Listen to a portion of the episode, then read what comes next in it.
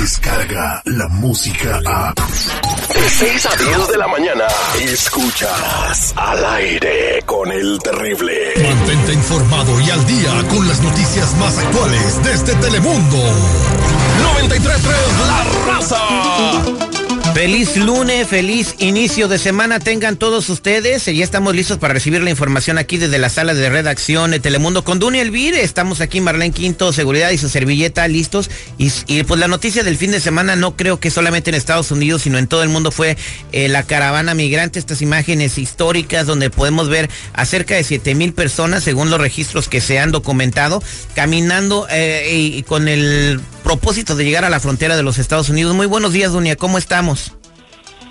Muy buenos días, como tú lo mencionas, es algo que en realidad pone a temblar a cualquier nación que ve este tipo de movimientos, porque es un movimiento que te demuestra la crisis humanitaria en la que estamos, pero también muchos intereses personales que se han puesto en juego y que lamentablemente dicen que han usado mucha de esta gente. Sí, mira, aquí tenemos el audio de un ah, hondureño que está, creo que en estos momentos, cuando está grabando este audio, está en Guatemala y mira cómo se expresa del pueblo mexicano.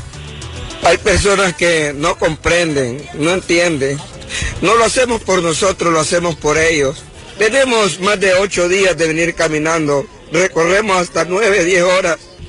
Solo este pueblo de Guatemala es el único que los ha respaldado, los ha dado de comer, los ha cambiado y los ha dado hasta asilo. No sé por qué el pueblo mexicano se muestra así. Si nosotros cuando un mexicano va a nuestro país lo atendemos de la mejor manera. Yo era un niño, me acuerdo, yo conocí un mexicano. Andaba de sombrero con una faja de cuero. ¿Y saben qué hizo? Yo lo saludé y no me volteó a ver y a mí me duele. ¿Sabe por qué? Porque son bien indiferentes y no sé por qué, porque ante los ojos de Dios todos somos iguales. Pues este es el sentir eh, de, de alguna de las personas que están en la caravana, Dunia, pero pues ya pasaron a México, ahorita están en Tapachula, Chiapas, ¿verdad? como en un tipo de albergue, en un parque. No todos, pero sí están ahí. Lo que han estado haciendo los federales, tuvieron varias órdenes. Una de las órdenes fue llegar hasta la frontera desarmados para poder atender a la gente. No sé cuál fue la experiencia de este señor que estamos escuchando, que ha sido muy triste su testimonio, pero sí sabemos que la comunidad mexicana ha estado apoyando. Yo como hondureña te digo que he estado muy al pendiente de todo eso y por eso te digo que ha sido muy difícil ver esto, porque por un lado estamos viendo la crisis humanitaria, vemos cómo rompieron esta valla de separación y luego quedaron detenidos con la valla de contención, porque mucha gente pensó que cuando se rompió ese portón ya estaban integrados en territorio mexicano, pero no quedaron en medio de los dos países. Dejaron entrar primero a grupos pequeños de mujeres y niños. Entonces, este ha sido un proceso que fueron trasladados hasta un centro donde van a ser analizadas uh, cada una de las situaciones de estas personas y también sus uh, para ver si pueden solicitar el asilo político. Por otro lado, estaban las personas que quedaron en el puente durante todo el fin de semana porque no puede México absorber tantas personas. No puede políticamente, no puede económicamente. México tiene sus propios problemas con, con la pobreza. Estamos hablando de que este grupo de hondureños salió desde San Pedro Sula hace más de ocho o nueve días huyendo de la pobreza también, pero hay rumores y recibí un comunicado que me llegó desde Honduras en el que explican de que hay videos donde se vio a grupos opositores ofreciéndoles falsas promesas a estas personas, diciéndoles que en cuanto que en cuanto llegaran a México les iban a dar automáticamente una estadía, un asilo. Entonces, el gobierno hondureño lo que le está pidiendo a todas estas gentes, si tienen familiares que nos estén escuchando en cualquier punto, que se regresen.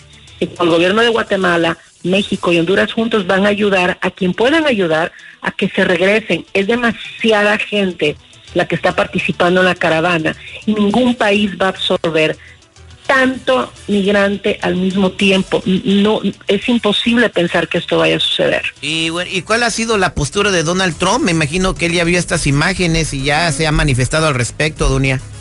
Así es, Donald Trump dijo que la policía de México es incapaz de detener a los inmigrantes, este fue uno de sus uh, comentarios más recientes, pero al mismo tiempo dijo que felicitaba uh, el trabajo que estaban haciendo, pero que no creía que ellos iban a poder detenerlos. Entonces, él ya dio una orden a la policía fronteriza, en este caso US Border Patrol, y a todo el ejército militar, para que estén preparados en caso que México deje que la caravana de migrantes pase hasta su frontera norte, es decir, con Estados Unidos, ellos van a militarizar la frontera para que las personas no pasen. Lo que va a suceder es lo mismo que está sucediendo en la frontera sur de México. Si llegan hasta allá, van a empezar a analizar ciertos casos. Y, pero no van a dejar pasar a todo mundo. Si tú viste las imágenes, fue terrible ver también cómo eh, muchas personas comenzaron a lanzar piedras entonces, si estás diciendo que eres una persona pacífica, ¿por qué lanzas piedras? ¿Por qué atacas solo porque no te abren el portón? Hay muchísimas preguntas que quedan ahí en el limbo sin respuesta y te pone a pensar, ¿en realidad todas estas miles de personas son pacíficas o hay algunas células integradas ahí que están provocando el caos. Pues como siempre. todo, ¿no, ah. A mí lo que más triste, triste me da, Cherry, es los niños. O sea, mira, los niños llorando. Agarraron a una niña y le dijeron, ¿por qué estás haciendo esto? Y mi mamá, nomás apuntó a mi mamá. Pues su mamá la llevó, ¿no? Y son los que están sufriendo más las consecuencias de lo que está sucediendo en esta caravana, eh, que no están comiendo, no están tomando agua, llegaron a la frontera deshidratados. Y, bueno, como dice Dunia, a lo mejor hay personas infiltradas en, esta caravana con algunos fines políticos de no sé qué, con qué propósito, pero están eh, muy bien eh, cumpliendo con sus propósitos políticos, pero poniendo en riesgo la vida de, esta caravana. Son como siete mil, pero Dunia me llama la atención y yo no, no sé si podamos confirmar esto, pero dicen que están saliendo más, aparte aparte de esos 7 mil que están viniendo más personas que están atoradas en la frontera del Salvador? Han salido varios grupos. este último grupo es el que salió hace ocho o nueve días, pero ya se prepara uno más. Por eso te digo de que eh, los rumores que han surgido en los medios de Honduras, los videos que he alcanzado a ver yo y los comunicados que a mí me han llegado, son grupos opositores de gobierno hondureño que supuestamente están organizando estas pequeñas células, porque si te pones a pensar, no te vas a despertar un día viviendo en San Pedro Sula, que es donde salió este gran grupo, y decir, ¿sabes qué? Vamos a hacer un alto parlante y decirle a todo el pueblo, nos vamos mañana. Tú tienes que organizar eso con meses de anticipación, que es lo que dicen que ha pasado. Y se ocupa que organizar los lugares, exacto, dinero. ¿Y de dónde sale? los lugares, exacto. ¿Quién está dando ese dinero? Los lugares que organizaron donde iban a llegar a Guatemala. ¿Cómo dejas tu casa, por muy humilde que sea? No dejas todo a menos de que ya haya un plan con meses anteriormente. Entonces hay que averiguar exactamente qué es lo que está pasando ahí. Y, lo que tú dices del rumor de otros grupos sí es verídico. Hay varios grupos que ya se estaban alistando desde que esta gente llegó a Guatemala que empezaron a comunicarse diciendo de que ya estaban armando el siguiente grupo para tratar de hacer otra ola fuerte. El, el propósito es de que las caravanas sigan movilizándose porque trae varios fines. Uno, desestabilizar la relación que tiene Honduras con Guatemala, Honduras con México y desestabilizar también a Honduras, que de por sí ya tiene tantos problemas, este es una, una catástrofe, oye, esto es, esto es difícil por cualquier lado que le veas. Como dice, los niños, las mujeres, eh, la hambruna que pasan. Hay, personas que ya se reportaron que están muriendo en esta situación. Sí, oye, como los lo en la jungla. Los reporteros del Facebook, incluso algunos eh, se atreven a, informar que esto fue preparado por Donald Trump para no perder las elecciones intermedias, porque para con esto va a levantar y avivar a su base, incluso a otros que no son su base, para que para no perder eh, la posición que tienen en el Congreso. Así que pues eso es lo que se sucede, quién sabe qué intereses sean, pero al final de cuentas sabemos que hay muchos niños que, que, necesitan eh, alimento, que están en, situaciones precarias y pues eso es lo que importa, ¿no? Eh, para ayudar a esta gente de la manera más humanitaria posible, Dunia. Sí, es una situación triste, nosotros vamos a estar al pendiente y como tú dices, si salió la otra caravana ya desde El Salvador, o de Honduras, vamos a estar al pendiente también y es muy importante que la gente que escucha tu programa y que tenga familiares que les diga que no se arriesguen. No hay promesa de asilo político ni en México ni en Estados Unidos.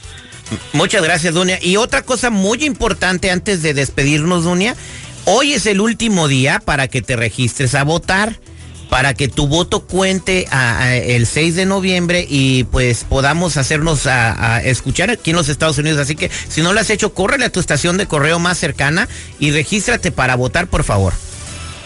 Así es, el 6 de noviembre son las elecciones, pero si no están registrados, no van a poder ejercer su derecho al voto. Es muy importante que lo hagan porque generalmente todos nos enfocamos en las elecciones presidenciales, pero en estas elecciones de medio término se deciden muchas cosas que nos afectan a nivel local. Hay que estar al pendiente porque hay que comenzar en hacer que nuestra voz se escuche en casa, es decir, en nuestra ciudad, en nuestro estado, para que luego se puede esparcir la voz a nivel nacional. muchas gracias, Dunia. Toda esta información la vamos a ver a mediodía en Noticiero Telemundo, el noticiero número uno a nivel nacional, eh, con Dunia Elvir y todos nuestros compañeros, ¿verdad, Dunia? Así es, y estaremos también al pendiente a las cinco y cinco y media de la tarde, también de costa a costa. Muchas gracias. Ella es Dunia Elvir. Descarga la música a. Escuchas al aire con el terrible, de 6 a 10 de la mañana.